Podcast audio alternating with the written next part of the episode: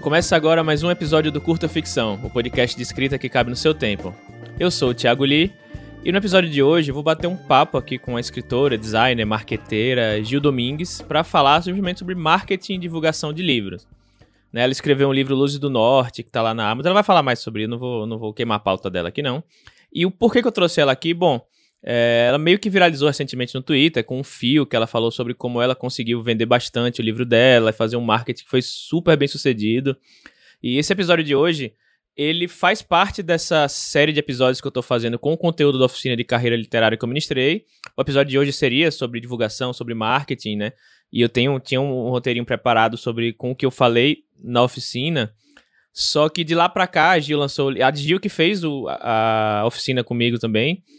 Lá na turma 3, se eu não me engano. Foi na turma 3, eu acho ela de lá para cá lançou o livro e aí foi um, um, sucesso bem estrondoso e aí eu falei, putz, eu preciso chamar ela porque ela claramente entende de marketing e publicidade bem mais que eu, né?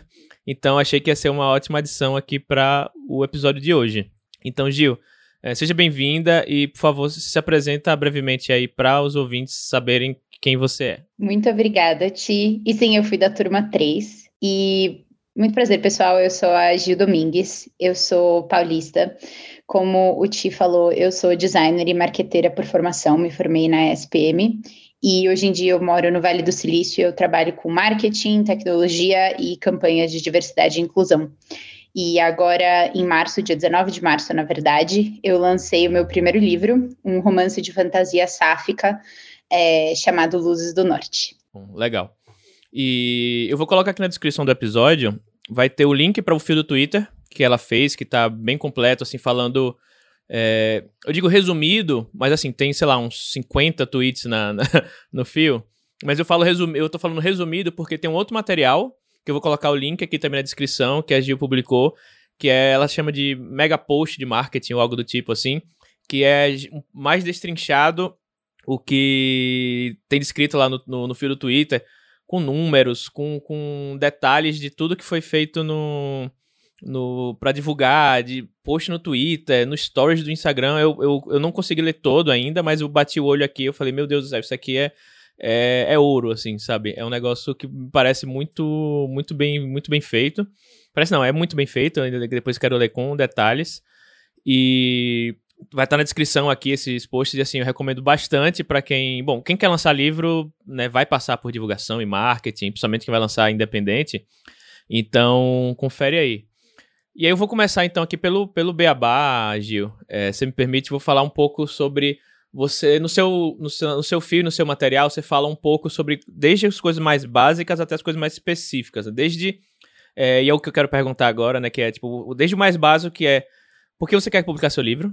Você tem que ter isso em mente. Até as coisas mais específicas sobre ah, putz, qual rede social, né? Como devo, devo. Não exatamente assim, mas como devo diagramar o post e tal, como é, que informação tem que ter no post na rede social, com que antecedência, sabe? Esses detalhes mais, mais específicos para cada projeto.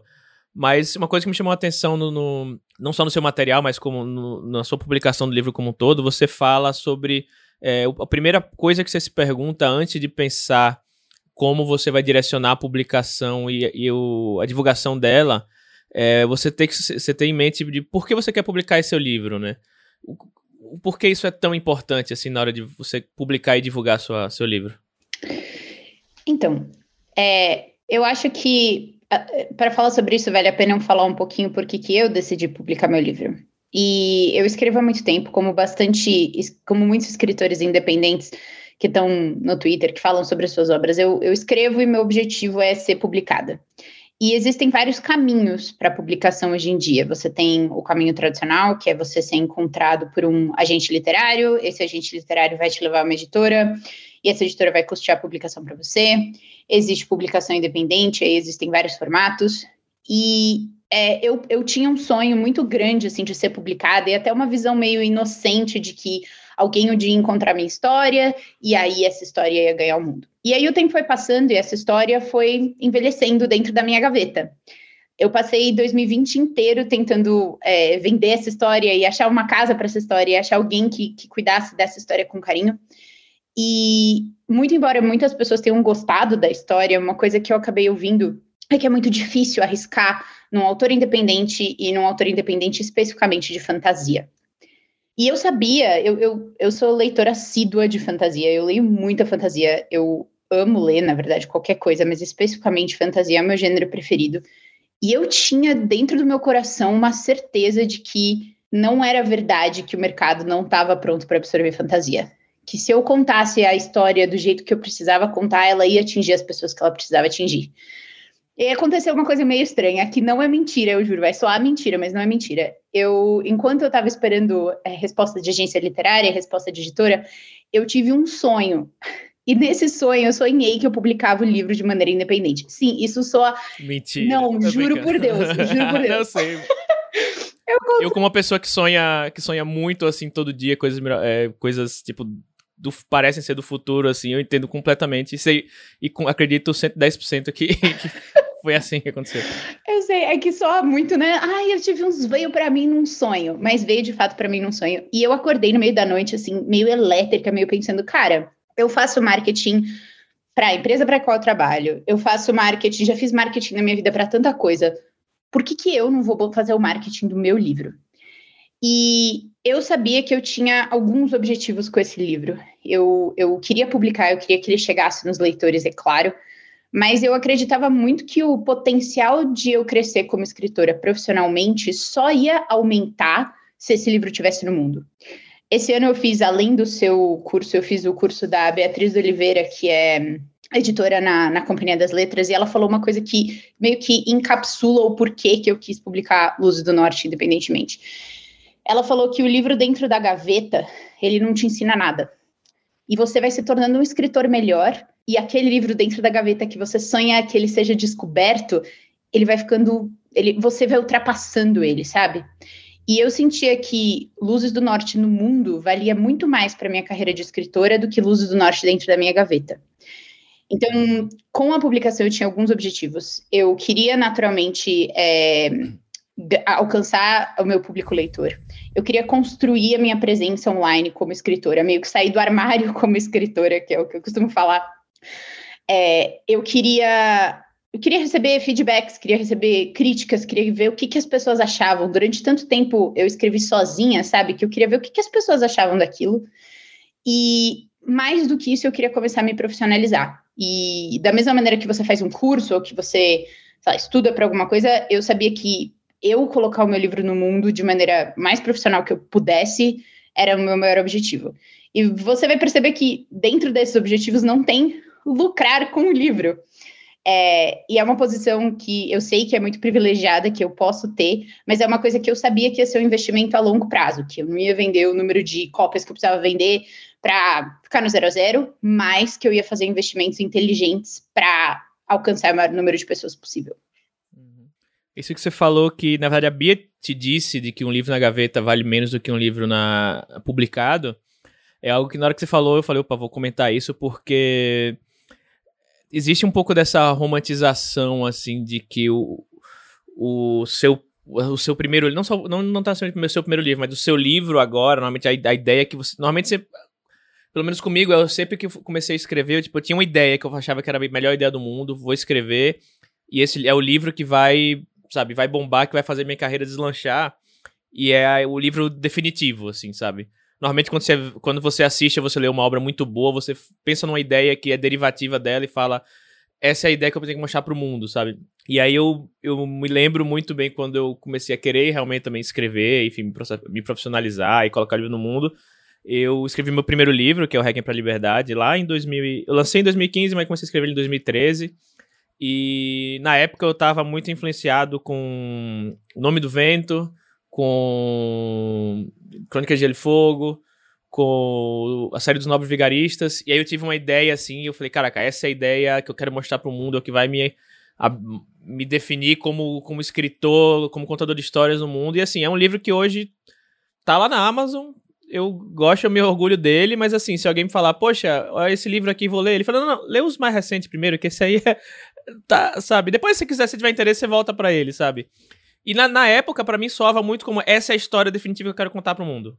E não é assim de jeito nenhum. E muitas vezes, acho que a maioria das vezes que eu recebo algum pedido de leitura crítica, ah, que eu, eu faço, eu sou leitor crítico, né? Alguém quer fazer leitura crítica comigo, a grande maioria das pessoas, né, que eu, eu pergunto, não, mas qual é, qual é meio que o seu objetivo com essa história? O que é que você quer passar com essa história? Qual é a sua a mensagem que você quer passar com ela? E muita gente sempre faz um, um textão falando que é, eu tenho pensado nessa história há anos, eu tenho trabalhado nela há anos, e enfim, e é exatamente essa mesma, esse mesmo pensamento, assim, sabe? E às vezes as pessoas dizem, ah, tô há 10 anos trabalhando nessa história. Eu falo, cara, se você tá há 10 anos trabalhando nessa história e até então ela não, não, não parece pronta, ou então, sei lá, provavelmente o, a, o tema que você tá tratando nela já tá defasado com, com o que você começou a escrever 10 anos atrás. Talvez naquela época já estivesse defasado. Muita gente. Eu dou sempre esse, esse, esse exemplo de que falam muito quando começou o boom do Game of Thrones, né? Uns, 8 anos atrás, mais ou menos. começou o boom do Game of Thrones e todo mundo queria escrever e publicar fantasia medieval, né? E muitos livros de fantasia medieval foram publicados no Brasil também. E só que assim, Game of Thrones já tem temas que são meio assim, não vou dizer defasados, mas tratados de forma que hoje em dia os escritores de, fantasia já não tratam da mesma forma. Temas relacionados à misoginia, né, a etnia e raça, que, ok, funcionaram muito bem no, no, no, no Crônica de Gelo e Fogo, principalmente mais um livro que na série, mas o livro foi escrito nos anos 90, sabe? Eu era criança quando o livro, quando o livro foi escrito. Tinha gente que ouve a gente que não, não tinha nascido ainda quando publicou o primeiro livro, o Game of Thrones.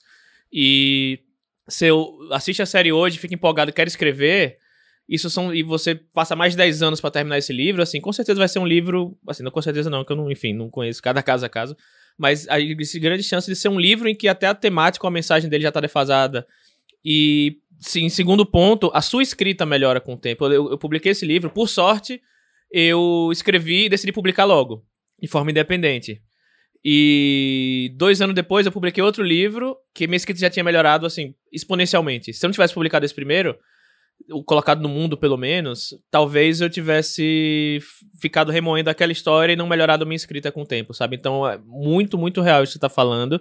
E acho que é uma das coisas que, antes de a gente falar de marketing, eu acho que é algo que, que, que é importante falar, deixa ser dito aqui, como, como você bem trouxe. Total. Você quer comentar alguma coisa quanto a isso antes de a gente partir, mas pode falar. Tem um, um comentário só que é: cada vez mais eu rejeito um pouco esse mito de que o escritor é essa.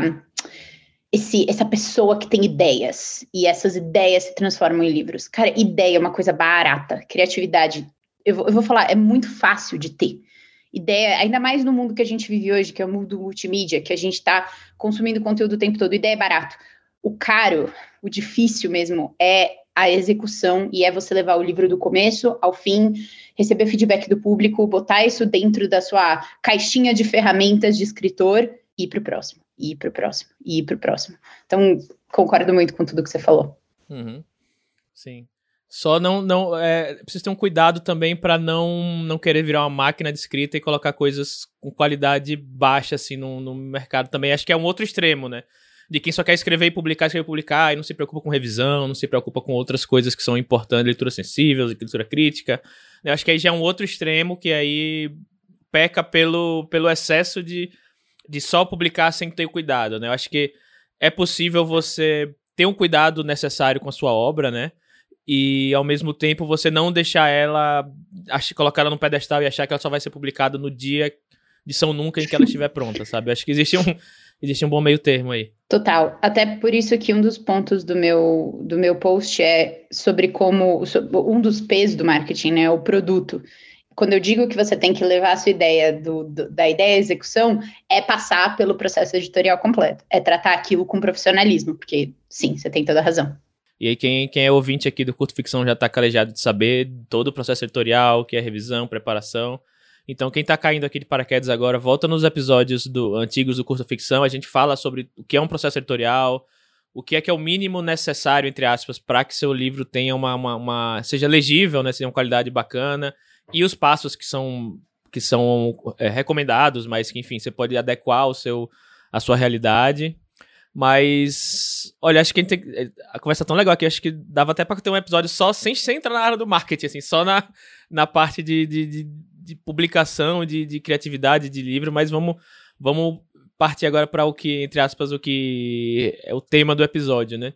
E eu queria falar justamente sobre isso que você comentou, que são os quatro pilares, né? Os quatro P's aí da, da publicação, que é produto, preço, praça e promoção, né?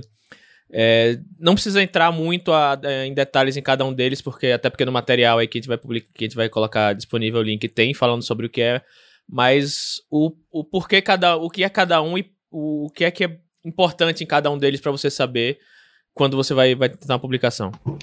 Legal. Eu quis começar a thread com os 4 Ps, porque é a base do marketing, como entendido pelo Philip Kotler na Bíblia do Marketing. Acho que o livro é Administração e Marketing, é o nome do livro. É o livro que os meus professores usavam nas aulas de marketing da SPM. E por que, que eu quis falar dos 4 Ps? Porque quando a gente pensa em marketing, a primeira coisa que a, as pessoas vão pensar é em campanha. Ah, anúncio, ah, post na rede social, ah, um blogueiro falar do meu livro. Só que essa é a ponta do iceberg. Esse é o. Eu costumo dizer que essa parte que é a promoção, ela é o combustível de foguete. Combustível de foguete serve para levar o foguete da Terra até ele ultrapassar a atmosfera. E veja, eu sou marqueteira e não astronauta, então se você quiser me corrigir sobre isso, corrige aí na sua casa. Mas o, o combustível de foguete serve para isso, ele serve para tirar o seu livro da atmosfera, e um foguete da atmosfera também. Depois, ele tem que se sustentar. E é por isso que os outros quatro P's do marketing vão ser tão importantes. Até quando a gente pensa em marcas super famosas no marketing, você pensa, sei lá, maior marca de, de refrigerante do mundo que é a Coca-Cola. Você vai falar, putz, a Coca-Cola tem um marketing incrível. Mas o P, da, que é a força da Coca-Cola, não é promoção, é praça. Em qualquer lugar que você vai, Coca-Cola está disponível. Até nos que bombou do Judas você vai conseguir tomar uma garrafa de Coca-Cola. Então, os 4 P's são muito importantes. Então, vamos falar dos 4 P's. E os 4 P's só se aplicam a um produto. Você tem outros P's do serviço, mas eu não vou entrar nisso agora. Os 4 P's do produto são produto, preço, praça e promoção. Produto é a coisa, é o que ela é. No caso do livro, você tem dois componentes: o texto e você tem a apresentação visual do seu produto, diagramação e capa. É, essa, para mim, é uma das partes mais importantes, e é o que a gente estava comentando agora, que se o seu produto não tá bom, não tem marketing que resolva. O marketing vai fazer as pessoas comprarem, abrirem o livro e falar, meu, que é isso? Decepcionar para sempre com você. E, e, nesse sentido, o livro ele é um produto tanto é, literário quanto um produto visual. Então você tem a capa, as pessoas compram o livro pela capa. Acho que todo mundo está cansado de saber. E a capa de Luzes do Norte foi uma coisa que fez muito, muito, muito sucesso e impulsionou muito a divulgação. Então, esse é o produto. Vou propor uma dinâmica aqui, até você, quando você está falando. Estou pensando aqui com a cabeça de quem, quem tá ouvindo que, putz, estou terminando meu livro, quero lançar tal. É, você está falando dos 4 P's, eu vou fazer o papel aqui então do, do escritor iniciante que está querendo publicar o primeiro livro. Aí, Gi, você falou sobre é, o P, né? O livro, a capa. Mas como é que eu sei que a capa ela é boa? O que é que eu devo é, eu posso fazer minha própria capa? O que é que eu devo me preocupar na hora de, de, de pensar nisso como num produto como um todo? Então vamos falar de livro como produto. Acho que os outros episódios do podcast podem falar do texto, mas falando sobre capa. A capa é como se fosse a embalagem do seu produto, do seu livro. E quando a gente, pelo menos, estuda embalagem no, na faculdade, a primeira coisa que a gente tem que fazer é olhar a estante, é olhar a prateleira do supermercado. E é por isso que, no caso do, do produto livro, a primeira coisa que você deve fazer é olhar a estante do seu gênero. Quais são as tendências daquele gênero? Tem gênero que as capas elas são 100% é, é, imagens fotográficas. Tem gênero que são ilustrações. Tem gêneros que são só tipografia. Qual mensagem que cada uma dessas passa? Você não precisa ser um designer para começar a montar o que eu chamo de painel de comparação do seu livro. Isso vai te ajudar. Aquela tal de comp list, né? Exatamente, aquela tal de comp list. Essa, essa comp list, que é a lista de comparação, ela vai te ajudar em muita coisa. E a primeira delas vai ser definir a sua capa. Digamos que seja uma tendência do mercado as capas azuis. Você vê livro de, de negócios, livro de business, um monte de capa azul. Se o seu livro for vermelho, talvez ele se destaque em meio a todos os outros competidores, mas talvez as pessoas não entendam que ele é um livro de business. Então, começar a destrinchar essas coisas. Eu acho que é, o melhor caminho e o caminho mais caro é contratar um capista. Porque um capista é um ilustrador que sabe quais são as tendências do mercado, sabe o que vende e o que não vende, entende quais informações precisam estar na capa do livro. Mas isso não tá, é, não é uma coisa que está acessível a qualquer pessoa e a qualquer escritor. No meu caso, eu contratei uma ilustradora que eu conhecia, que eu gostava muito do estilo. Deu muito certo, porque a capa realmente passou a emoção da história, porque esse é o papel da capa. Mas existem várias ferramentas de design gratuitas e existem bancos de imagem que você pode usar pagando as devidas taxas, que são muito mais baratas do que um capista. O mais importante é, primeiro, seu título é legível. Segundo, seu nome é legível. Depois, aquela ilustração passa a emoção que você quer passar com a história. Se você não tem certeza, pede para algumas pessoas que não leram a sua história falarem qual tipo de emoção que elas sentem quando elas veem aquela capa. Outra tática de designer é você fazer um painel semântico. Joga no Google quais são os principais temas da sua história. Sei lá, aventura, romance, fantasia. Vê quais são as imagens do Google Imagens. Vê quais são as imagens que aparecem. A sua capa, ela tá tem, tem alguma conversa com aquela imagem? E aí você pode usar a, as ferramentas, como eu falei, gratuitas, como Canva, como é, banco de dados de imagens, etc., para montar a sua própria composição. E aí, quando você fala em, em produto, eu não quero estender muito aqui na, na questão de livro físico, porque aí você tem. Você entra em muitas outras searas aí, além da capa, né? Além do uhum. design gráfico do, do, do, livro, diagramação, e aí eu acho que foge um pouco do escopo aqui, senão a gente vai ter um episódio de umas quatro horas. Mas no seu caso, você lançou o e-book, não foi? Isso, lancei aí, e-book. Então acho que. Então acho que entra mais a questão da capa e da diagramação do, do miolo, né? Exato. A diagramação nada mais é do que uma ferramenta para tornar o consumo do seu conteúdo mais agradável possível. diagramação para e-book tende a ser bem mais simples do que diagramação para livro físico, mas você pode colocar algumas graças dentro da sua diagramação se o seu orçamento tiver espaço para isso. No meu caso, eu contratei a capista para fazer ilustrações de abertura de capítulo e é uma coisa que as pessoas adoram, embora tenha sido uma coisa super pequenininha. Mas o papel da diagramação é tornar a leitura do seu livro fácil. E isso faz parte do produto, sim. Escolher uma fonte legal, é, escolher um espaçamento que seja agradável aos olhos, que seja acessível, todas essas coisas. E inclusive, pensando aqui de um. E aí eu tô pensando aqui como. Tentando pensar com a forma de uma pessoa, sei lá, tem um orçamento limitado, por exemplo. Às vezes não tem um orçamento zero, mas tem um orçamento, sei lá, pequeno que dá pra. Ah, putz, contratei um, um capista, mas aí já se foi meu dinheiro para diagramação, por exemplo. Vou tentar fazer por conta. Né? Acho que, acho que para mim, acho que serve a, a ideia que você falou de comparar com outros, outros livros da mesma do, do, mesmo gênero do seu, enfim, contemporâneos com o seu também. Talvez, eu acho que normalmente no final do livro sempre eles dizem qual é a qual fonte foi usada. Eu lembro que quando eu lancei o primeiro meu livro, é, eu acabei fazendo algumas coisas da capa, ajudando em algumas coisas da capa no, no, no, no meu nome, no título do livro, algum um posicionamento de algumas coisas, poder mandar o arquivo para gráfica. E eu lembro que aí, eu, eu, lembro que, e aí nesse caso, né, eu queria realmente fazer aquele negócio que lembrasse o, Game of, o livro do Game of Thrones e tal.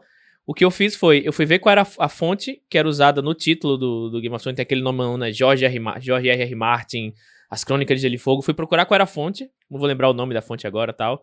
Só que eu vi que era uma fonte paga, né? Era uma fonte, era uma fonte proprietária, né? E aí, para comprar a licença, ia ter que gastar 50 dólares, sei lá, não sei. Porém, eu joguei no Google fontes similares. Eu acho que tem até um, um, serviço que ele você coloca uma fonte e ele te diz todas as da mesma família de fontes. Tem. E eu achei uma fonte gratuita que era, tipo, muito parecida, assim. Tipo, só a serifa, que era meio de ladinho, assim, diferente. Mas era outra fonte, era uma fonte gratuita, tá? Tinha no Google Fontes até. E eu usei essa fonte. E aí, de fato, tinha uma cara meio. Parecia que o nome era o nome do George R.R. Martin na capa, assim, era o meu nome, assim, sabe? Então, é, foi a solução que eu peguei naquela época, assim, não sei se serviu para alguma coisa, mas, assim, para mim pareceu, parecia, parecia bonitinho, assim. Então, pode ser que seja uma solução, ver qual a fonte de, de, de miolo usada nos textos, tamanho da, de, de, de recuo dos parágrafos, ver o que é que funciona, um livro que você acha que é confortável de ler, enfim, tentar fazer algo parecido para o seu livro, né? Isso. E essa ferramenta que você mencionou super existe, super dá para fazer. E em termos de diagramação, você tem ferramentas gratuitas. O próprio Kindle tem um diagramador gratuito que você joga o texto. É um pouco chato, você tem que ajustar ali, mas você consegue fazer um trabalho legal que que não, não fique terrível. O mais importante é não ser terrível. Então, não escolher uma fonte que seja absolutamente legível. Fontes como Comic Sans, Papiros, essas fontes que, que ninguém gosta de olhar para elas, exceto eu que escrevo em Comic Sans, mas esse é um papo para outro episódio. É, mas, assim, usar a fonte com serifa, que é esse pezinho embaixo da fonte, para ajudar a, o, o leitor a dar uma olhada, garantir que a diagramação ela não está terrível. Eu sinto que as pessoas elas vão perdoar muito mais esse, esse tipo de coisa. Não precisa estar tá perfeito, mas precisa estar tá bom e profissional. E antes de partir para a parte do preço, é, só comentar que aí, no, até no seu material, você fala, quando fala de produto, fala do texto em si. E eu acho que, como você bem falou, os outros episódios do podcast vão, vão falar muito sobre questão de texto, então acho que não é novidade para ninguém aqui, para a gente estar, tá, de fato, falando tudo sobre, ah, putz, leitura crítica, o que é, enfim. Eu acho que só queria dar uma, uma, um aviso aqui que eu vi até, até no, seu, no seu material tem bastante sobre isso, sobre você trocar serviços editoriais com, com outros autores iniciantes, procurar grupo de apoio. E o que eu venho falando desde o começo do, do ano, no, no episódio de, de comunidade literária, episódio de prática de escrita, todos os episódios que eu tenho falado, eu, eu comentei, olha, tudo que eu falar nesses, nesses episódios do primeiro semestre de 2021 vão ser relacionados à comunidade literária, porque a comunidade literária é de onde parte tudo, né? Se você tá sentado no seu, no seu calabouço lá escrevendo o mesmo livro há 10 anos, quando você emergir com o seu livro, pode ser que muita gente pare e fala, tá, mas é, tem um livro exatamente igual que foi publicado quatro anos atrás que lida com os mesmos temas e muito parecido, sabe? É, você fazer parte de uma comunidade te ajuda em vários aspectos. Aí, quem quiser parar para ouvir o outro episódio vai entender o que eu tô falando. Inclusive, você trocar serviço com outras pessoas, trocar uma leitura beta, é, perguntar, putz, eu, eu só tenho sei lá, 300 reais para gastar, alguém sabe quem pode, quem se tem algum leitor crítico que, que, que eu posso tentar negociar, é, sabe, esse tipo de coisa. E uma comunidade literária vai te ajudar justamente com esses pontos. É você entender o, o, o, o horizonte e saber o que você pode fazer com os recursos que você tem.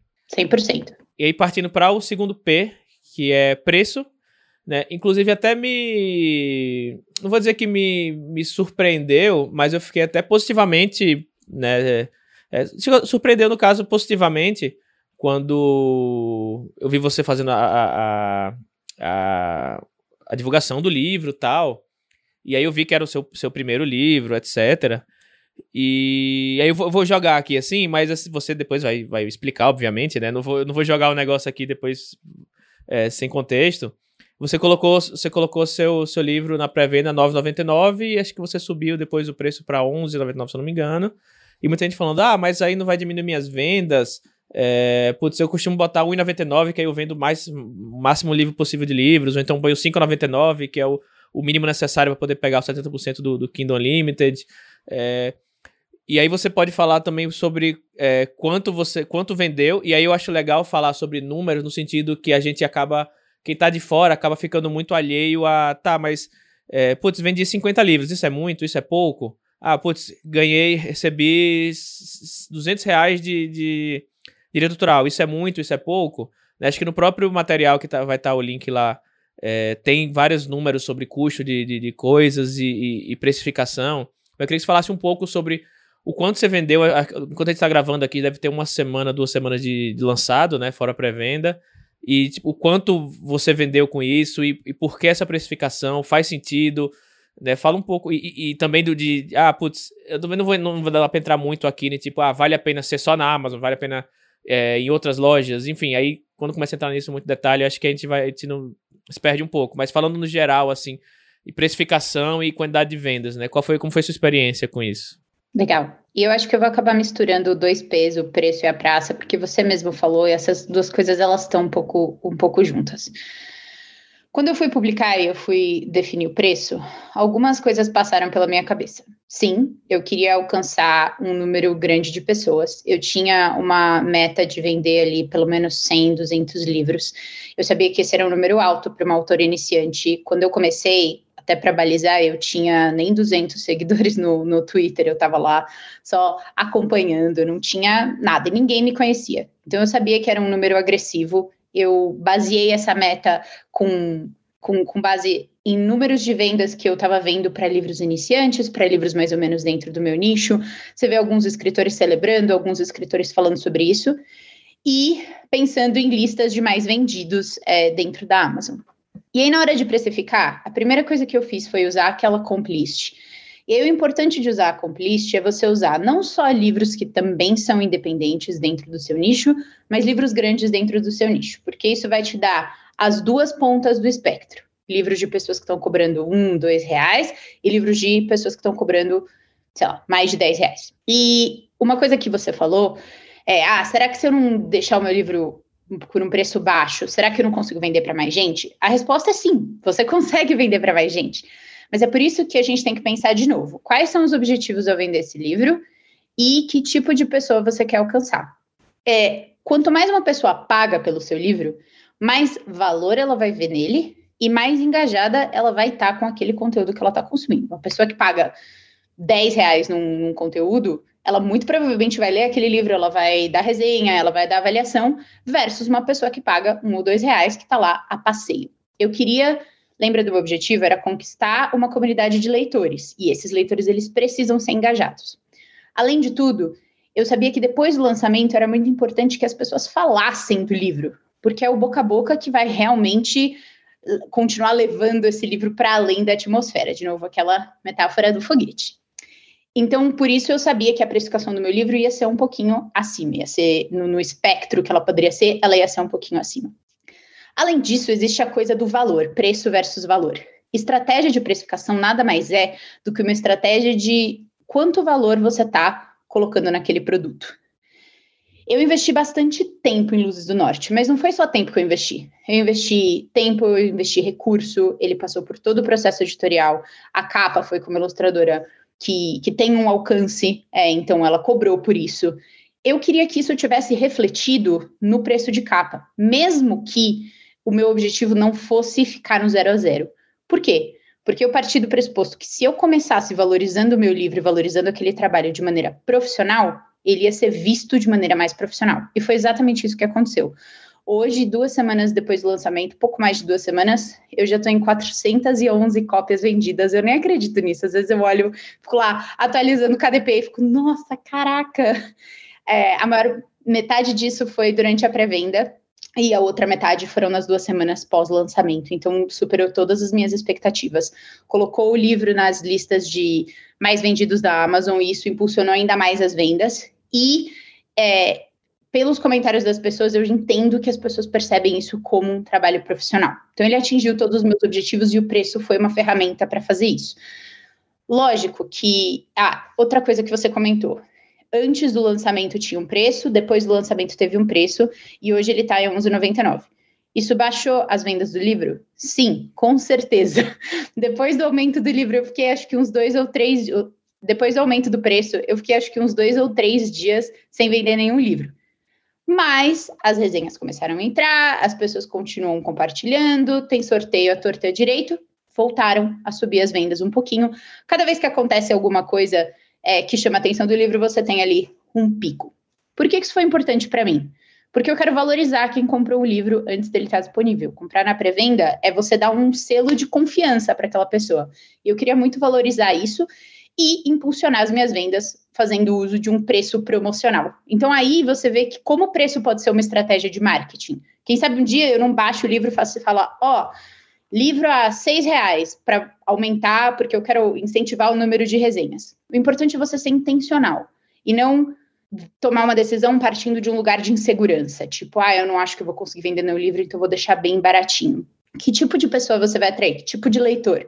É essa a comunidade que você quer construir? É esse o seu objetivo? Então, beleza. Você cobra o quanto você quiser, mas seja intencional com relação a isso. Ah, legal. Eu mesmo, você, falou, já fiz um mentalmente aqui um meia-culpa, porque eu já baixei para esse livro, porque, tipo, putz, tá uma semana sem vender. Baixei o preço, fiz uns tweets aí, galera, tá mais barato tal. Aí teve um mini pico de venda, mas depois parou de novo, assim, porque eu não fui intencional em. Tá, por que eu tô baixando esse preço? Só porque ficou uma semana sem vender? Mas o que, é que eu quero atingir com isso, né? Não, não pensei nada disso na época. Então, isso, isso, me, isso me atinge diretamente aí. Foi, obrigado pela bronca. Imagina, é que eu acho que é muito, é muito difícil. E assim, de novo, Sim. lembrando que isso vem de um lugar de privilégio, que é eu não preciso que meu investimento se pague numa janela X, eu tenho um emprego. Mas eu acho que uma, uma das coisas que a gente tem que lembrar, e, e um dos meus objetivos é: meu objetivo não é vender Luzes do Norte, ponto. Meu objetivo é estabelecer uma carreira como escritora. Isso é uma coisa a longo prazo. Não é uma semana sem vender que vai mudar ou alterar isso, sabe? Uhum. E aí te volta porque a gente falou no começo: Luzes do Norte é o primeiro livro, mas muito provavelmente não vai ser o livro é, que vai, tipo, te, te colocar no, no, no, Nobel da Literatura daqui a, a 20 anos, né? Você acha que não? Então... Nossa, que chato. vai ser a continuação do Luz Isso aí. Então, então assim, e é, é, o que você fala, é você, o seu objetivo não é que Luz do Norte seja o, o, ele é um porta de entrada para Gil Domingues. Não é somente, é claro que é um produto, é um livro que você escreveu você passou meses ou anos escrevendo, todo esse trabalho, mas o objetivo dele não é simplesmente esse aqui, olha, esse aqui, o Agir Domingues é a Luz do Norte, Luz do Norte é Agir Domingues e tá, tá aqui. Né? Agir Domingues é uma escritora que me acompanha que daqui a, daqui a um tempo vou lançar um outro livro. Exato. Sabe? Falando agora então da de praça, já pincelou alguma coisa aqui sobre, sobre a Amazon, Kindle, e aí eu acho que, não sei se eu tenho alguma experiência, uma certa opinião sobre é, publicar na Amazon ou não, publicar no, no em outras, na, nas outras é, lojas de, de e-book ou não, publicar físico ou não. Eu acho que tem até vários episódios aí no Curto Ficção que eu falo sobre quando publicar físico, quando não publicar físico, mas na sua experiência, você. É, na verdade, antes de, de, falar, tipo, ah, beleza, eu, eu tô publicando só na Amazon e foi show de bola, mas por que você uma, uma, outra pergunta que eu não sei se já te fizeram assim. Por que você não publicou no, não publicou físico, por exemplo? Tudo bem que na pandemia aí já é, um, já, é uma, já, é um grande, já é um grande motivo para o qual não publicar físico, mas também poderia ser uma oportunidade. Por que você decidiu ir só pro e-book? Por exemplo? Antes de falar de Amazon, Kobo ou outros aí, por que você foi direto pro e-book? Essa é uma ótima pergunta e para mim é, eu acho que o, o, jeito, o melhor jeito de pensar sobre isso é pensar sobre uma publicação independente como uma nova empresa, como uma atividade de empreendedorismo, uma startup. Eu tenho esse, esse, esse contexto na minha carreira, etc. E uma das coisas que a gente aprende quando a gente vai pensar em lançar uma empresa é que antes de você lançar o perfeito, você tem que lançar o mínimo produto viável, é o MPV. E o mínimo produto viável é o mínimo que vai atingir as expectativas do seu público consumidor, que você consegue testar uma hipótese e você consegue ver o retorno. A gente tem que lembrar que a equipe Luzes do Norte é uma equipe de uma pessoa só. E tem, tem um tempo você limitado. Falou, você falou equipe Luzes do Norte? Eu já imaginei que você ia falar, tipo. Pensei umas cinco pessoas já com você, assim. tem cinco pessoas aqui, ó. O meu dedão, o meu indicador. Na verdade, tem dez, que eu tenho duas mãos. Cara, eu, eu, eu ia fazer tudo sozinha. Sozinha mesmo, assim. Eu contratei vários profissionais para me ajudarem, mas toda a coordenação, tudo fui eu. E eu sabia, eu sei das minhas limitações. Uma das limitações é puramente física. Eu moro fora do Brasil. Então, se eu fosse me meter a fazer um exemplar de, de Luz do Norte que fosse físico, embora esse seja o meu sonho, tá? Eu amaria ver meu livro na estante de alguém. Eu teria que lidar com logística, eu teria que lidar com gráfica. Eu sou designer, eu sei o que é gráfica, cara. Gráfica não é brincadeira, não. Você tem que realmente estar é, tá presente, ver a prova dos materiais, ainda mais na pandemia. E o meu sonho de publicar físico não é necessariamente para ter na estante das pessoas, mesmo porque hoje eu entendo o livro como um bem muito mais etéreo do que um bem físico. Eu tenho muito mais e-book do que eu tenho livro físico. Mas eu tenho o sonho de ter o livro físico numa livraria, numa loja, que as pessoas possam ir e tá lá no meio dos livros do meu livro. Eu não ia chegar nesse objetivo publicando de maneira física eu sozinha. Então, voltando lá no, no MPV, eu precisava provar o conceito fantasia sáfica, ainda mais porque eu tinha ouvido que fantasia não vende no Brasil. Então, eu tinha eu já estava com isso na cabeça. Pensava, meu, eu não sei nem se esse livro vai vender. Eu vou, vou vender ele de maneira física? Não. Eu vou escolher o formato digital. Eu vou escolher uma loja só que eu consiga gerenciar de maneira próxima, que eu consiga realmente cuidar disso. Porque, de novo, sou só eu, eu tenho que entender quais são as limitações. E aí eu vou ver. Se fizer muito sucesso, eu começo a procurar alternativas para publicar ele físico, até não é um spoiler isso, mas eu, é uma coisa que eu estou procurando. É, parceiros para me ajudarem a, a lançar ele físico. E outra, fica muito mais fácil você chamar a atenção de uma editora ou chamar a atenção de um parceiro, depois que você já tem os números do e-book. Fala, olha, em 24 horas na pré-venda, vende 100 livros no e-book. Imagina se a gente fizer uma versão física. Putz, é, partir do MPV para um produto um pouco mais completo, quando você já tem um, um público. E quem já te conhece, quem, quem leu também, pode ser que, mesmo tendo comprado o e-book, já vai estar interessado na versão física, né? Então, você pode até trazer um público junto com você. E se você começasse pela versão física, talvez não fosse o caso, né? Total, total. Uhum. Tá, e bom, e aí, e aí, você falou um pouco sobre, sobre isso. É, mas assim, ao mesmo tempo também eu lembro que. E aí eu já devo ter falado isso em uns 12 episódios diferentes do Curto Ficção.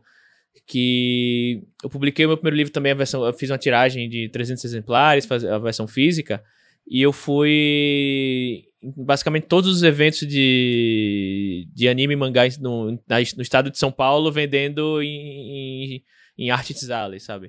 Mas ali foi uma, uma estratégia que, assim, deu muito certo, porque eu vendi a tiragem inteira, fiz outra tiragem, vendi quase toda. Mas, assim, minha, minha saúde física durante esse ano foi, foi muito legal, porque todo final de semana era viajando pro interior para fazer venda. Então, assim, é uma coisa que eu falo que eu falei bastante no, na oficina, que era a quantidade de caminhos é infinita. Como, como você vai chegar no, no final, assim, as opções são infinitas. Putz, vou vender só e-book, vou vender em evento, vou vender de porta em porta, vou, vou, não faça isso na minha casa não, por favor. Mas, sei lá, vou vender de, de seja lá qual for a maneira. Os exemplos, os exemplos que eu dou na oficina, é, quem, quem, a, quem assinou o financiamento que, que também pegou o material deve ter visto lá que eu dou exemplo, por, do, por exemplo, do Arlindo, né, da, da Ilustra Lu, que começou como um, um de Twitter gratuito e foi para um dos maiores sucessos de literatura do, e, e, e quadrinhos, eu, acho que o maior sucesso de quadrinhos do Catarse, é, logo depois. Eu falo de outros autores e autoras que fizeram financiamento coletivo ou que fazem outras maneiras de, de publicação, então eu acho que é o que a Gil falou de, de, de intenção, né? Qual é a sua intenção? Né? E como você vai fazer para chegar lá? A intenção dela era se posicionar no mercado de fantasia e ela tá conseguindo fazer isso com a estratégia que ela, que ela delineou. Né? E para quem dizia lá em meados de 2018, sei lá, que ou 2019 que fantasia nunca decola no Brasil. É, de lá para cá, tudo que a gente tem visto tem, tem, contra, tem contra, contradiz, contradito. Con, enfim, tá, está contradizendo essa, essa afirmação, né? Então, é tentar atacar o, o, a ponta e não a, a base descobrir o porquê. Tá, a, a, fantasia não decola no Brasil, tá? Por que não decola? Uhum. Né? O que será que tá, que tá, que tá acontecendo para que isso não aconteça, né? Então, é, muita gente ia nesse caminho de, de, dar, de dizer qual era a, a consequência sem olhar a causa. Mas. E aí, antes de a gente partir para a parte 4, não sei se você quer comentar, pelo menos que seja brevemente, sobre sua experiência. E aí não, não quero entrar muito no tipo, ah, quantos por cento paga cada coisa, enfim, de, de Amazon, e se tá no Kindle Unlimited ou não, ou se, sabe? Mas assim, pelo menos só qual foi sua experiência publicando na Amazon. Eu sei que você até me falou uma coisa que eu, que eu achei bem bacana, que você falou, né? Sou só eu. E eu escolhi publicar só na Amazon, porque, por exemplo, eu conseguia criar o link luzdonorte.com ele já ia direto para o, o link de compra do, do livro lá na Amazon. E se, eu, se eu colocasse em várias lojas, eu não conseguiria isso. Ter um link único que as pessoas lembrassem e conseguissem facilmente acessar. Então também foi intencional você ir uhum. para um lugar só. Aí você quer comentar um pouco sobre, sobre isso de, de praça, né? O que você acha, quais, quais seriam talvez as, as vantagens de estar em todas as, em todas as, as lojas de e-book, não só na Amazon, ou a vantagem de, de estar só na Amazon, uma delas é, é a que eu acabei de falar ou as vantagens de estar num, num, livro físico. Por exemplo, A Maldição do Carneiro de Ouro, que vai sair agora no final do ano no livro físico, boa parte do público dele é, é adolescente e pré-adolescente. E assim, eu, não, não, não, vou saber exatamente, mas imagino que pré-adolescentes leiam muito livro físico, justamente porque às vezes não tem um Kindle, os pais que, que são quem detém o, di o dinheiro, né? Uhum. Não sabem como comprar é, e-book para os filhos ou enfim, e, não, e como não tem o cartão de crédito, às vezes tem que, tem que pedir pro pai e o pai não vai saber. Quando, é, por exemplo, minha irmã foi ler, o, foi ler o, o, meu livro, minha irmã tem 12 anos agora, na época tinha 11. É, eu tive que pedir pra, pra, pra, pra minha madrasta, a esposa do meu pai, instalar no celular dela o aplicativo do Kindle, uhum. comprar o e-book, sabe, e fazer tudo isso para ela poder ler o livro. E sendo que nem a, nem a minha Madasha sabia como fazer isso, né? Eu tive que basicamente fazer a conta para ela e fazer a compra e falar, tá, agora baixa o, o, o aplicativo, loga no, na conta e já vai estar tá lá. Sabe? Eu que tive que fazer isso. E imagino que se eu falasse, olha, o livro físico tá na to todas as livrarias, a, é, vai estar tá na Amazon, vai estar tá na, no Submarino, vai estar tá na Americanas, só você entrar e comprar. Porque esse, esse é o público que, que, que, o meu livro, agora que vai sair por editora, né, que vai ser muito mais fácil atingir esse público que não tem traquejo com o Kindle ou com outras livrarias de e-book, mas que conhecem muito bem como comprar um livro físico numa, numa loja de e-commerce qualquer, por exemplo. Né, como é que você vê isso de, de é, e-book ou não? várias lojas de e-book ou não, enfim, como é que você, você vê essa, essas possibilidades? Acho que você tocou no ponto principal, que é onde está o seu público? Se eu estivesse publicando um livro de ilustrações infanto-juvenil, eu provavelmente pensaria diferente do que eu pensei no Luzes do Norte, sendo que gênero fantasia e, e ficção especulativa são dos gêneros que mais fazem sucesso no, na Amazon. E eu escolhi a Amazon de novo porque a gente tem que pensar na limitação dos recursos e só tinha eu. E a Amazon era a plataforma com a qual eu estava mais familiarizada. Era a plataforma que eu entendi a experiência de ponta a ponta, porque eu uso muito a Amazon e eu uso muito o meu Kindle. É, então, para mim, não fazia sentido eu colocar mais trabalho do que eu precisava. Eu já tinha trabalho suficiente, qualquer escritor independente sabe disso tem trabalho suficiente para fazer, você não precisa arranjar sarna para se coçar. Então, esse foi um dos motivos, especialmente também, de novo, pensando no mínimo produto viável. Esse era o mínimo produto viável. Hoje, que está começando a fazer cada vez mais sucesso, vendendo mais, talvez ampliar as praças seja uma estratégia de ampliação de público. Sim, com certeza. Mas tem tudo muito a ver com o que você falou. Onde está seu público? Você tem que estar tá onde o público está. Muito bem. Então, vamos para o último P do, dos quatro P's, que é a promoção. E eu acho que aí, é assim, não tem, não tem nem que falar de todos os P's que você, você cuidou com esmero de todos eles, mas eu acho muito bacana o, o trabalho feito nessa parte da promoção do livro em si. E aí eu acompanhava tanto no Twitter, eu acho que sigo no Instagram, não lembro. Eu preciso ver se eu te sigo no Instagram.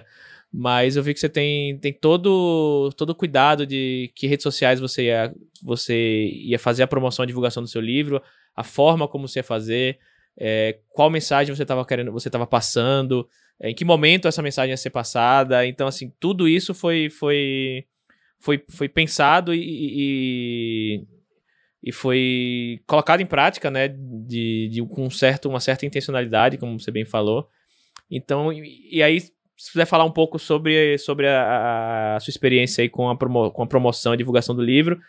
E pensando de novo como, ah, putz, sou um escritor, um escritor iniciante que tem um orçamento limitado também.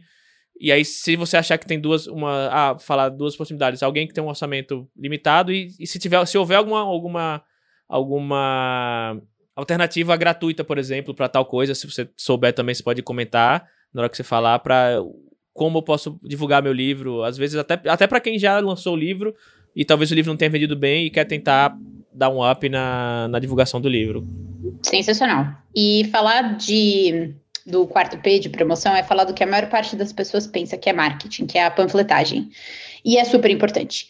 E o meu, a minha abordagem para marketing, ela é uma abordagem que eu uso muito no meu trabalho, que é mais ou menos como, o, como a gente pensa marketing, que é você tem que conhecer a magia, que é conhecer o seu produto, o que torna ele único e especial, conhecer o seu público e conectar os dois. É daí que vai fluir todo o marketing, é daí que vai. É, é aí que você de fato vai conseguir endereçar uma necessidade. Marketing nada mais é do que vendas em escala, e você vende em escala endereçando uma necessidade do seu público consumidor.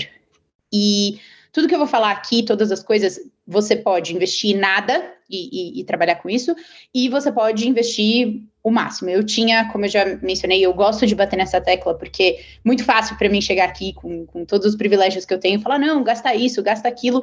Não é esse o ponto. O ponto é o que, que são coisas que cada, cada autor e cada escritor pode fazer para impulsionar o seu trabalho de marketing.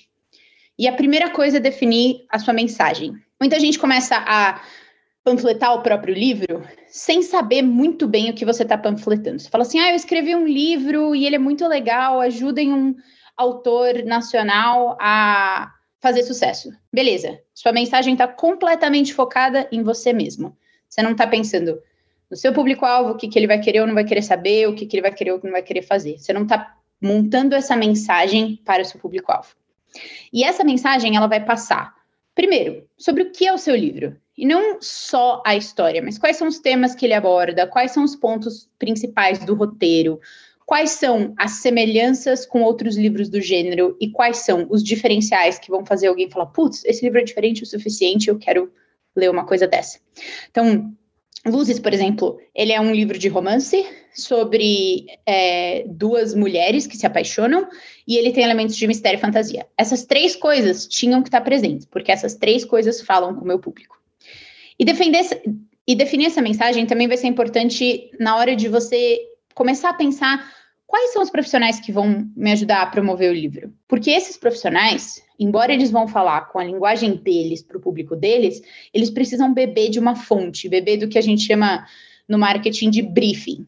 Quais são as informações básicas que todo mundo precisa saber sobre esse livro? Se você entrar num elevador com uma editora que fala: Nossa, queria muito publicar um livro nacional, eu tenho um orçamento de um milhão de dólares. O que, que você vai falar para ela? Em três minutos. Essa é a sua mensagem.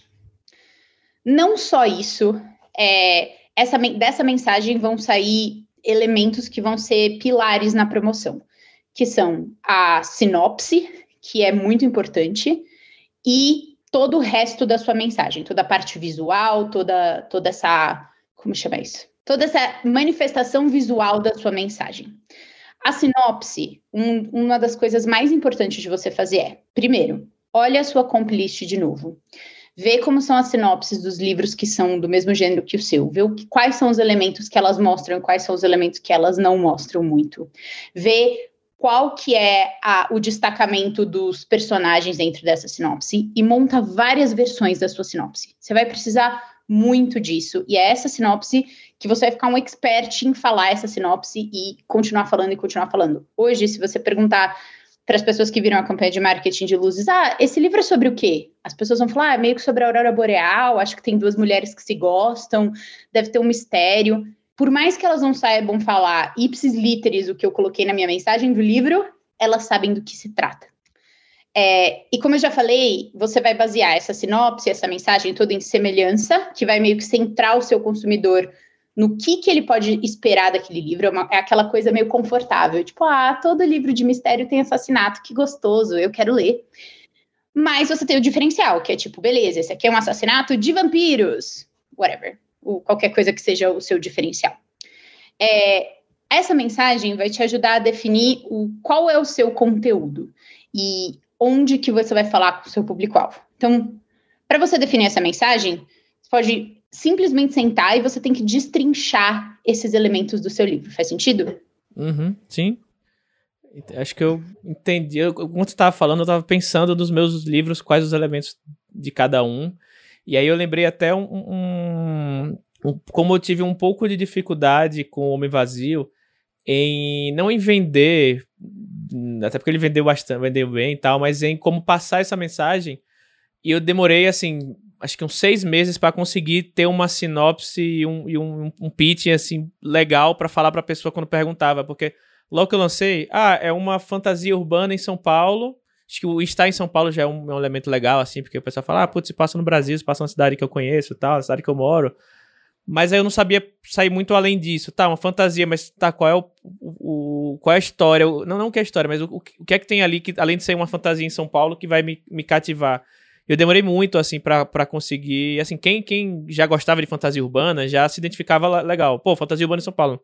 Não precisa saber muita, muita coisa mais. Mas quem não, não, não conhecia o que era fantasia urbana ficava um pouco, tá, então se passa em São Paulo, fantasia, ah, porque tem elfos. Não, não tem elfos, sabe? Ah, putz, tem, tem vampiro. Não, não tem vampiro, sabe? Eu demorei um pouco para conseguir chegar. Se eu tivesse pensado nisso antes, talvez eu tivesse eu tivesse conseguido ter um, um pitch melhor desde o começo e ter conseguido ter essa essa o meu ponto de partida conseguisse ser, ser mais, mais efetivo. E então acho que, que isso, isso é bem. Isso conversa bastante com, a, com, com isso que você falou. Uhum. Uma outra uma coisa que eu vejo muito autor fazendo é focar na não na história em si, mas focar.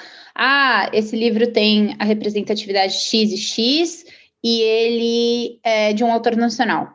De novo, centra a sua mensagem e, e, e todo o seu conteúdo no seu público. Tem que servir àquela pessoa, não a você. Isso é uma coisa que eu vejo muito, muito mesmo.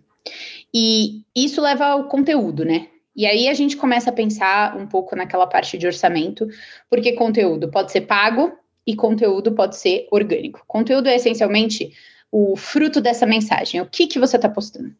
É, eu, quando eu montei o meu orçamento, uma regra boa de marketing é você gastar 80% do seu orçamento em dinheiro que vai te trazer retorno, e 20% do seu orçamento em montar o conteúdo que vai dentro dos canais que vão te trazer retorno. Então, não, mesmo independente se você tem um orçamento grande ou pequeno, o tanto de orçamento que você vai gastar em montar o conteúdo, então pagar um designer para fazer os posts, pagar uma, um animador para fazer um trailer, ele tem que ser 20% comparado ao o dinheiro que você vai gastar para promover esse conteúdo. Eu sabia, por analisar a minha comp list e analisar os lançamentos das grandes editoras, que uma das coisas que eu queria de conteúdo pago era um book trailer. Não necessariamente você precisa pagar para fazer um book trailer, mas eu tenho uma amiga que é animadora e ela topou entrar nesse projeto comigo. E aí eu peguei esse book trailer e eu usei ele em todas as minhas redes. Já já eu vou falar de canais, mas um dos jeitos mais legais de você pensar em conteúdo, seja pago, seja orgânico, é pensar em conteúdo que seja mutável, que você possa aproveitar para diversos canais, porque assim você vai fazer o seu orçamento ir um pouco mais longe. Mesmo que você faça um book trailer simples, gratuito, usando ferramentas de vídeo online, que você faça ele pensando para que ele possa ser utilizado em diversos canais. Isso é o conteúdo pago, tá? A única peça de conteúdo pago que eu fiz para o Luzes do Norte foi realmente o book trailer. Mas aí você passa para o conteúdo orgânico, que eu acho que é a parte que deu mais trabalho. É, quando eu pensei no lançamento de Luz do Norte, eu montei um cronograma, que é, é parte da, do planejamento de marketing, que era, eu ia ter, antes da pré-venda, eu ia começar a trazer pessoas para minha rede, meio que encher a minha, encher a minha sala de cinema, começar a encher e tal. Aí eu tinha a pré-venda, que era tipo o trailer, aí eu tinha a venda, o lançamento e a sustentação.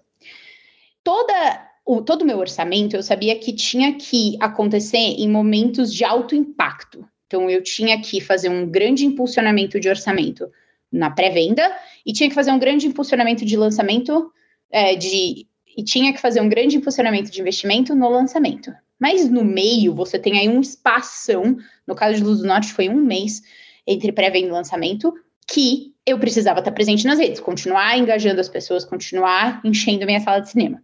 Para isso, existe o conteúdo orgânico.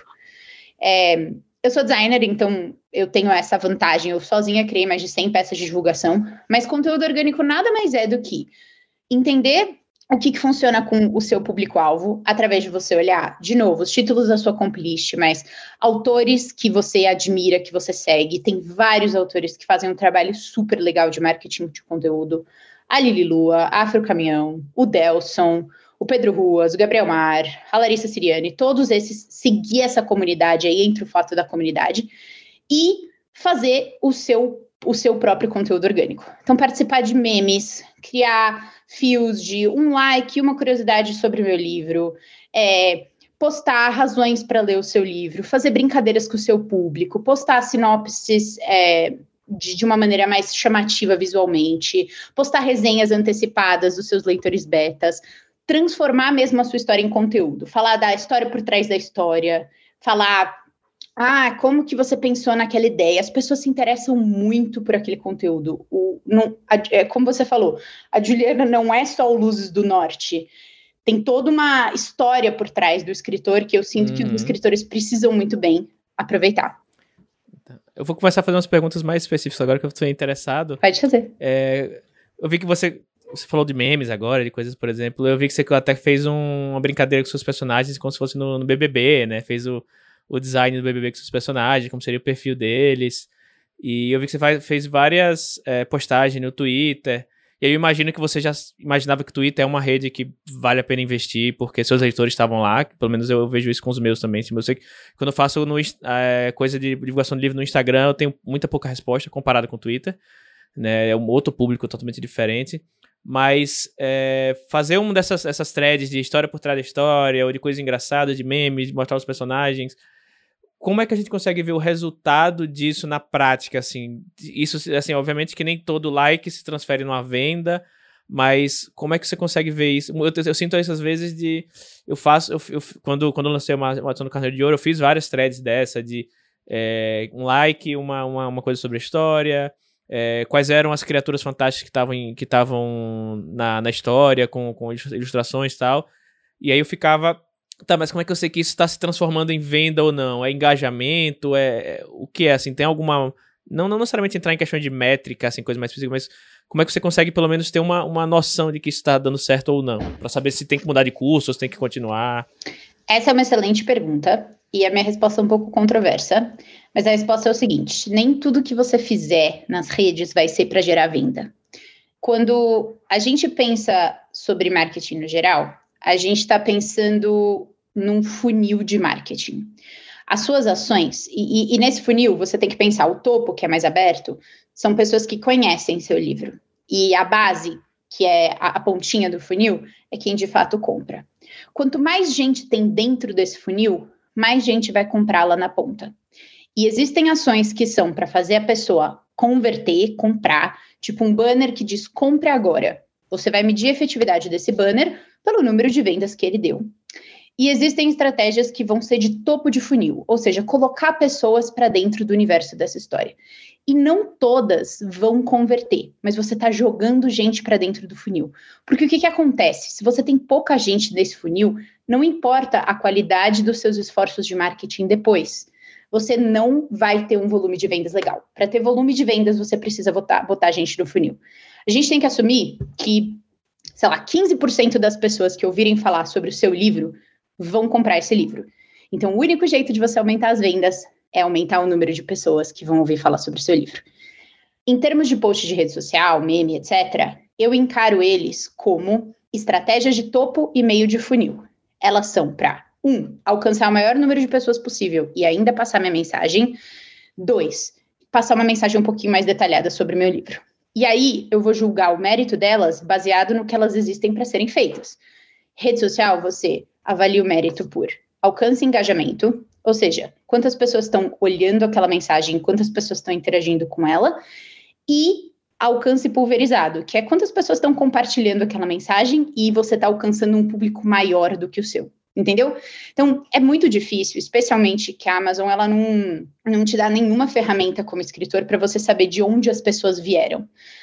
Mas eu tinha uma visão muito clara pelo meu, pelos meus relatórios do site, quando as pessoas vinham pelo Twitter, e muita gente veio pelo Twitter, e eu tive uma visão muito clara disso no dia que abriu a pré-venda, e assim que os, todos os canais que eu contratei postaram, os números da pré-venda simplesmente explodiram. A cada 10 segundos, 10 minutos, aumentava meu número de pré-venda em tipo 10, 15 pessoas. Então, é difícil mensurar um para um, especialmente esses posts de meme, mas você tem que encarar eles como um investimento de topo de funil, sabe? Com questão público-alvo, acho que tudo que a gente falou, na verdade, está relacionado ao público-alvo, né? Até o que eu falei tudo. desde Uh, desde, desde putz, o meu público do livro infantil juvenil não tá muito no e-book, tá mais livro físico. E por vários motivos, porque a criança às vezes não, não tem o cartão de crédito para poder comprar na Amazon, é, porque às vezes está acostumado a ler livro físico porque está em época de escola, ou porque gosta de trocar livro com, com, com, com os colegas, enfim. É, mas como é que você, que você consegue entender o seu público-alvo? Você falou, acho que a Compilist é a base de tudo, imagino, que, uhum. que é lá que você vai, vai identificar onde é que está seu público-alvo. Mas, digamos, você tem sua compilist em, em mão, você falou de, de Larissa Siriani, Gabriel Mar, outros, outros autores e autoras que, que você admira e que fazem sucesso com livros que são similares ao seu. Como é que você daí parte para pensar, tá, então meu público-alvo é. E aí você segmenta, seja lá qual for, e você identifica em qual rede social eles estão, ou qual, qual o modo de leitura deles. Como é que você parte de uma de uma análise aí da sua da sua da sua compilist do, dos livros que estão no mercado para ações concretas de, de, de, escolhas, né? Qual rede social, qual horário, qual tamanho de página, qual estilo de ilustração, enfim, como é que você parte disso para uma ação concreta? Muito legal. E aqui é bom falar que todas as coisas que eu fiz para Luzes do Norte de definição de público-alvo foram gratuitas. Hoje existe muita ferramenta gratuita, passando pelo básico do básico, que é análise de redes sociais. Você pega os livros daquela sua complist, você pega os livros daquela sua compilist e você faz uma busca no Twitter, por exemplo, e você vê quem que está falando sobre aqueles livros, quais são os maiores canais que estão falando. Faz a mesma coisa no YouTube, faz a mesma coisa no Instagram. Começa a levantar essa relação de canais e começa a observar esses canais. Quais são as coisas que eles postam? Quais são os assuntos que eles postam? Para mim, era muito mais fácil porque eu sou parte do público consumidor do livro que eu estou lançando. Eu sou uma pessoa que se interessa por fantasia com protagonismo LGBTQ+. Então, é, muitas coisas eu pensava, putz, o que eu gostaria de consumir? Mas centrar em você é uma faca de dois gumes. É bom porque você, como, como pessoa, você tem muitos insights sobre o seu próprio comportamento, mas é ruim porque você pode se focar numa coisa só que talvez não funcione. Então, chega a outra parte de definição de público-alvo, que é teste. Especialmente nas redes sociais, você testar e avaliar, testar e avaliar é uma coisa muito barata de fazer, isso vai gastar só seu tempo. E isso foi uma das coisas que eu passei muito tempo fazendo no pré-campanha. Postava uma coisa e via, puxa, dá engajamento isso? Não dá? Ah, acho que dá. Beleza, vou fazer mais disso. Postava outra coisa e não dava engajamento nenhum. Tipo, na minha rede, coisas que dão muito engajamento. Post com imagem, memes, o que não dá muito engajamento? O que não dá muito engajamento? Corrente. Então, começar a avaliar o seu público e ver como é que ele responde a esse tipo de coisa. Além de você usar ferramentas gra gratuitas. Então, olhar o Google Trends, quais são as coisas que estão sendo buscadas relacionadas ao, ao tópico do seu livro, quais são os temas que estão em voga. E o básico do básico, seguir seu público-alvo. Vai atrás do seu público-alvo, ver quem que ele segue, vem que, ver o que, que ele posta e começar a coletar esse tipo de coisa como você falou, isso vai te ajudar muito a definir quais vão ser os canais que você vai em que você vai investir. Isso foi uma coisa que eu é, ouvi do Gabriel Mar quando ele fez a divulgação do Bem-vindos à Rua Maravilha. E ele falou que a primeira coisa que ele fez foi pegar os títulos da Complist e ver quais youtubers tinham feito avaliações positivas sobre aqueles títulos. E o que, que ele pensou? Ah, se eles fizeram avaliações positivas sobre aqueles títulos, eles vão provavelmente ter uma certa vibração com o meu livro. E isso foi uma coisa que eu fiz e que deu muito certo. Várias das pessoas e dos canais que falaram sobre Luzes do Norte já tinham falado sobre livros parecidos. Então era muito óbvio que eles iam falar. E começar a ver quem é que interage com você, valorizar o seu público nesse sentido, sabe? As pessoas, ainda mais na era da rede social, elas não estão comprando, como eu já disse, o seu livro, elas estão comprando você como autor. E você valorizar essa interação é super importante e vai te dar um entendimento melhor sobre o seu público. Mesmo quando eu tinha 200, 300 seguidores, as pessoas que estavam lá sempre comentando são pessoas que até hoje me dão informações sobre o meu público-alvo.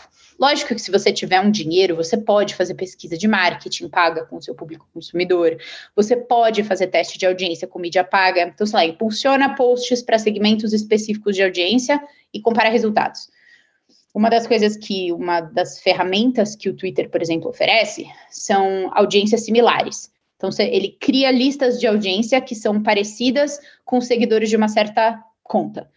Eu, por exemplo, selecionei a pessoas que seguem a editora seguinte, a Galera Record, a Intrínseca, a Roku, cria uma lista para mim. Eu poderia ter impulsionado posts para essas pessoas e visto o que, que performa melhor e o que, que performa pior para fazer teste de público-alvo. Ah, legal. Mas essa, essa, essa ferramenta de você diz as contas, ele te diz quem segue, mas isso é só quando vai fazer anúncio pago ou você ou tem isso gratuitamente? Ele não te diz quem segue, ele só mostra ah, o teu ah. Ele cria uma lista. Exato, mas isso, isso é uma ah, tá, ferramenta tá, paga. Isso é, eu, eu ah, tá, tô falando que você pode fazer em termos de gratuito, que foi o que eu fiz, ou pago. Ah, entendi. Tá. Sobre o canal você fala um, um, pouco também outros pontos que eu não quero entrar aqui porque senão vai, acho que vai estender demais.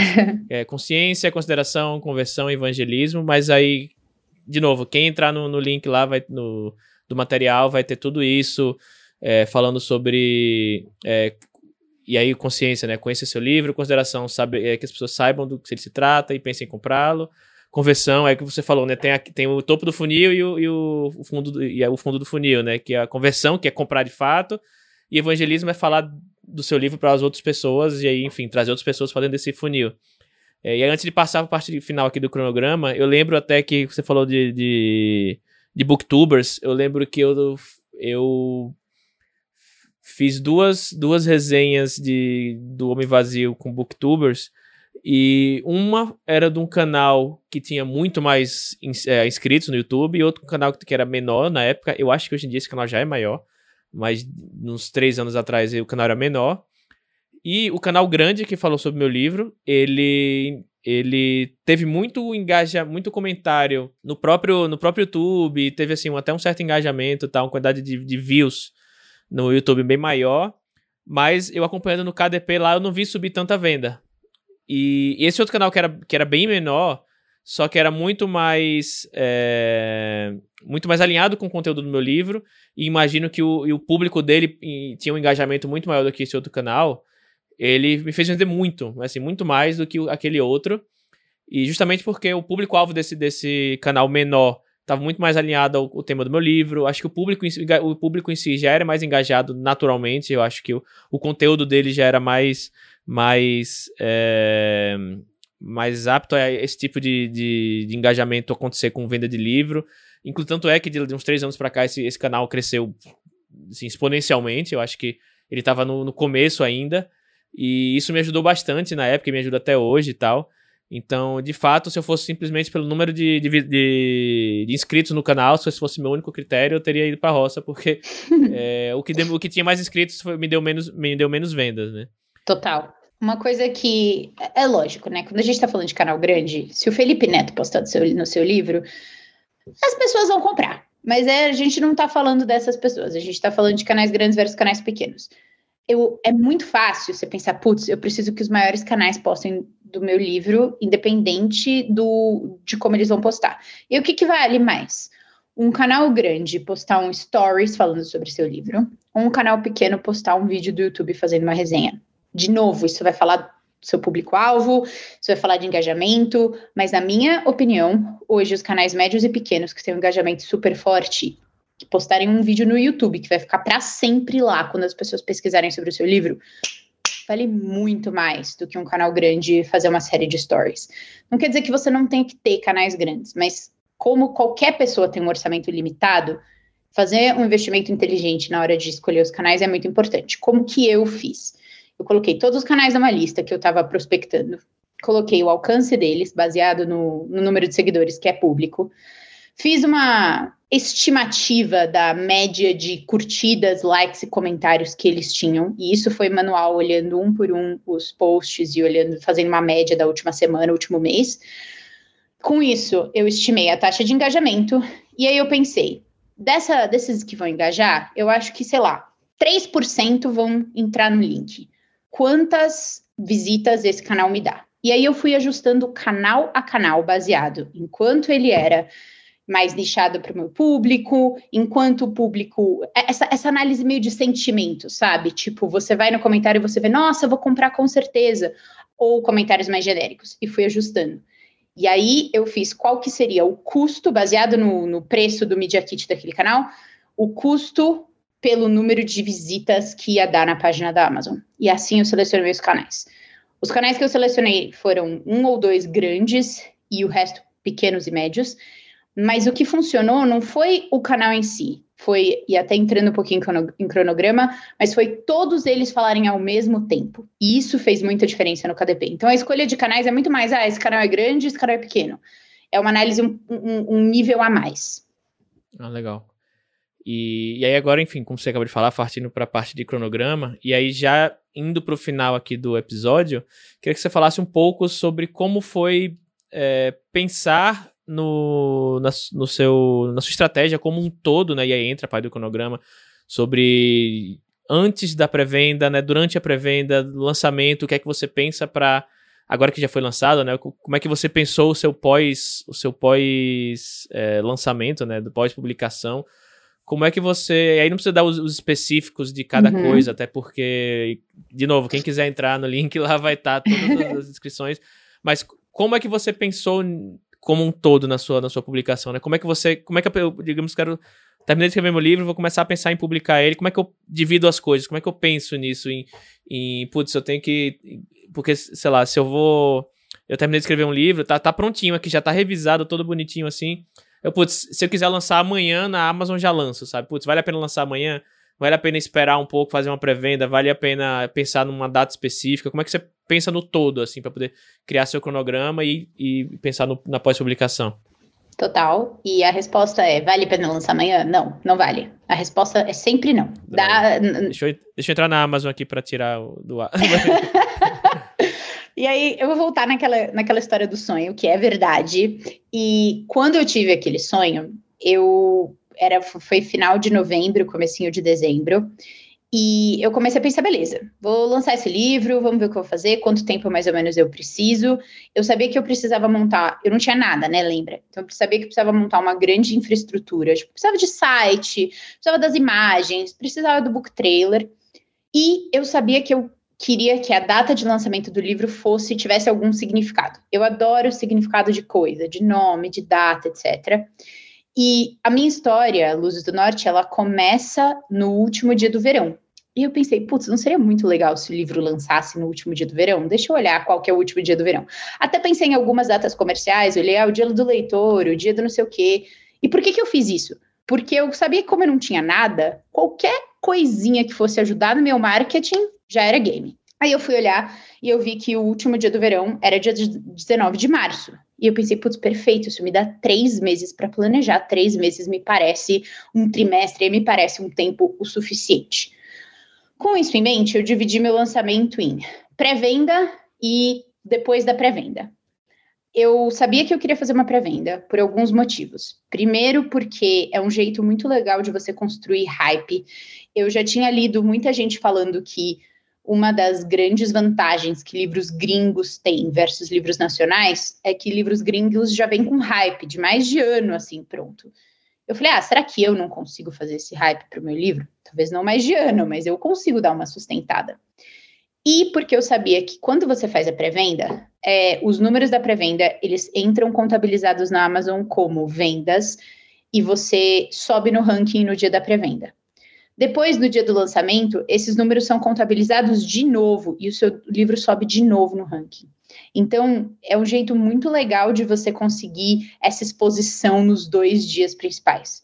E aí eu montei o meu cronograma, eu sabia que mais ou menos, como eu falei, eu ia alocar 50% do meu investimento na pré-venda, porque eu queria fazer muito barulho na pré-venda. Queria que todo mundo estivesse falando de Luzes do Norte, mesmo que não todo mundo estivesse falando, que parecesse que estava todo mundo falando a gente sabe que existe um comportamento de manada nos consumidores. Se todo mundo está lendo, eu também quero ler, porque eu também quero participar.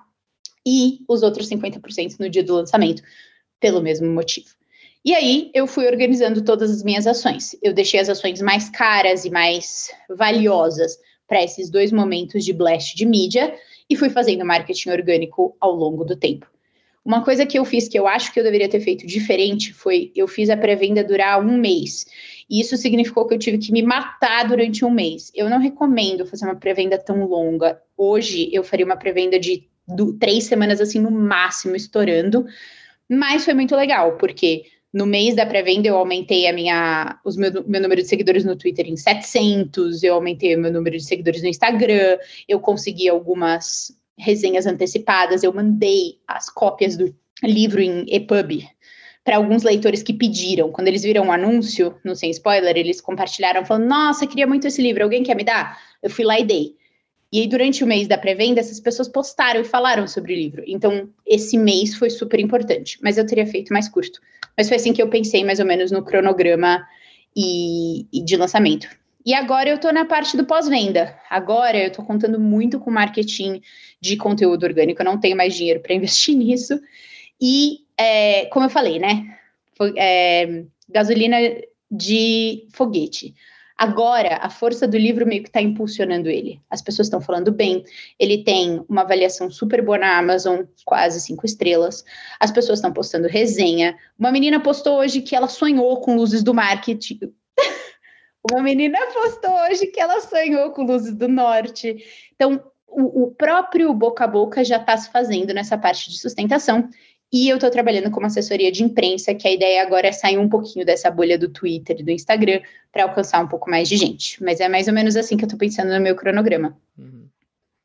Ah, legal. E vendo aqui o material, assim, com certeza foi tudo muito bem pensado, foi tudo muito bem calculado para dar certo. E tá dando certo e vai, vai continuar dando certo. Isso aí.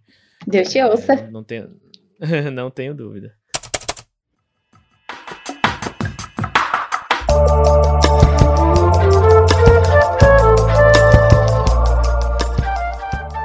Eu acho que a gente vai chegando aqui no final do episódio. Ficou um pouco mais longo do que o, o normal aqui para o podcast, mas assim, eu queria falar por mais uma hora e meia aqui, mas enfim. É... eu acho que aí também eu, eu, acho que vale a pena as pessoas irem atrás do material, irem atrás do Luz do Norte também. E, enfim, acho que a gente está tá disponível aí nas redes sociais, se quiser falar com a gente, tirar dúvidas, os comentários no, no site, comentários no, no nosso Twitter também, nosso Instagram. Então, para quem está ouvindo aí, contei pra gente se você já lançou algum livro, como é que você pensava a sua divulgação, se eh, depois de ouvir esse episódio você repensou alguma coisa que você, que você fez das suas divulgações, ou se você pensa em lançar algum livro, né? Conta pra gente aí qual é a sua experiência com isso. E você pode apoiar a gente lá no Catarse, uma nova recompensa lá no Catarse de 15 reais, que você tem acesso ao conteúdo do, do curso de carreira literária que eu dei, que a Gil fez, uma das turmas, que e você pode, enfim, a partir de 5 reais você, você pode apoiar, mas até a, a, partir de 15 você consegue o acesso ao material do curso. Avalie a gente lá nos agregadores, no iTunes, Spotify, né? Enfim, segue a gente nas redes sociais, estamos no Twitter, no Instagram, os links vão estar todos na descrição, os links também da, da Gil também vão estar na descrição.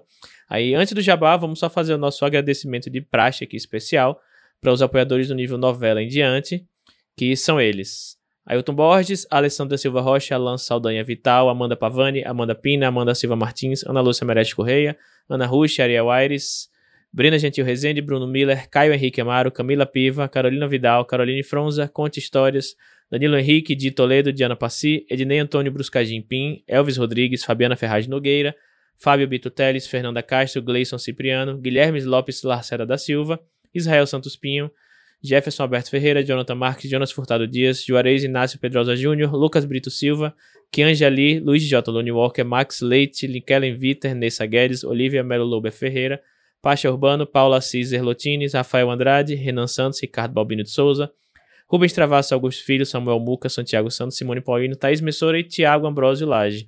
Eu não li não, tá? Foi tudo de cabeça, gente. Mentira. não li, sim. Mas muito obrigado a todo mundo que nos ouve, que nos apoia. E então vamos pro jabá. Antes só da Gil fazer o jabá dela, que eu sei que vai ser bem extenso, vai ser bem legal que vocês estão ansiosos. Eu tenho um jabazinho para fazer. Não sei se vai sair no dia 19 ou 20. Talvez vocês estejam ouvindo um dia antes de sair, mas eu vou colocar no link da descrição. Vai ter, uma, ter um, um financiamento coletivo novo da editora Corvos, que eu estou participando, que chama Farras Fantásticas que é uma, uma antologia de contos e tá lá no Catarse, o link vai estar na descrição, não sei exatamente qual vai ser o link, porque quando eu tô gravando isso não tem o link ainda. São contos que se passam em festas nordestinas, então cada conto é sobre uma festa nordestina de um estado diferente. Obviamente, no meu caso, é uma festa sergipana, que eu tenho um continho meu lá, tem conto de mais gente, ainda tem conto da Fernanda Castro. Quem tá organizando é o Ian Fraser, junto com o João Mendes e o Ricardo Santos, que são pessoas fantásticas. E corram lá, que começou agora. A campanha vai durar por dois meses e o trabalho gráfico tá, assim, sensacional, né? Como é de praxe de todo, todas as antologias, todos os trabalhos da editora Corvos. É, segue lá e, e, e, vai lá no Catarse, no link que tiver aqui na descrição e pega o seu. E, bom, para finalizar, Gil, muito obrigado. Eu aprendi bastante e como devo como reagir ao vivo aqui. Eu vi várias coisas erradas que eu fazia. Erradas não, assim, não, não, não, eram as mais recomendadas para o meu, meu contexto. E com certeza eu vou levar tudo que eu falei aqui para os meus próximos lançamentos. Então fala aí, faz seu jabá, fala sobre Luz do Norte, fala sobre seus trabalhos, fala seus links onde o pessoal pode te encontrar, tudo que, que, você, que você tem direito aí. Claro, e primeiro, muito obrigada pelo convite. Estou muito feliz. Esse é o primeiro podcast que eu participo, então estou me sentindo muito fina e elegante. E se você gostou é, da proposta de Luzes do Norte, Luzes do Norte é uma fantasia com romance sáfico e elementos de mistério. A sinopse é a seguinte: Dimitria caça para sobreviver, mas tudo muda quando ela conhece Aurora Van Wintermeer. Entre sentimentos e segredos, a caçadora terá que resolver mistérios sobre a aurora boreal. Se você gostou, você se você gostou, você pode garantir o seu em luzesdonorte.com. E se você quiser me seguir, eu sou Ju G-U-L-D-O-M no Twitter, que é a única rede que importa. E o meu site é gildomingues.com. Lá tem o meu blog, você pode se, se inscrever na minha newsletter, que eu mando atualizações, dicas de marketing e memes ruins. Muito, muito, muito obrigada, Ti. Foi muito legal participar. E a melhor coisa é lançar o livro e errar e fazer tudo de novo. Então, fico muito, muito feliz que possa ter sido útil. Sim.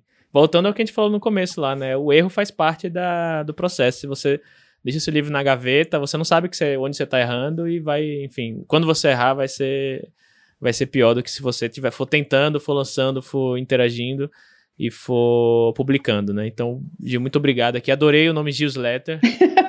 Acho que tem, tem, todo um branding, né? Do, do, Lógico. Do, do Gil, assim. Uhum. Eu tô do mesma forma que eu também tenho um branding do Lee, que tudo é Lee. Vou até ver se eu faço a minha newsletter. Ah, lá, acabei de pensar no... Sensacional. Ah, mas muito obrigado, então. É... Esse aqui é o Curta Ficção, podcast de escrita que cabe no seu tempo. Eu sou o Thiago Lee e a gente se vê daqui a duas semanas. Até a próxima e um abraço.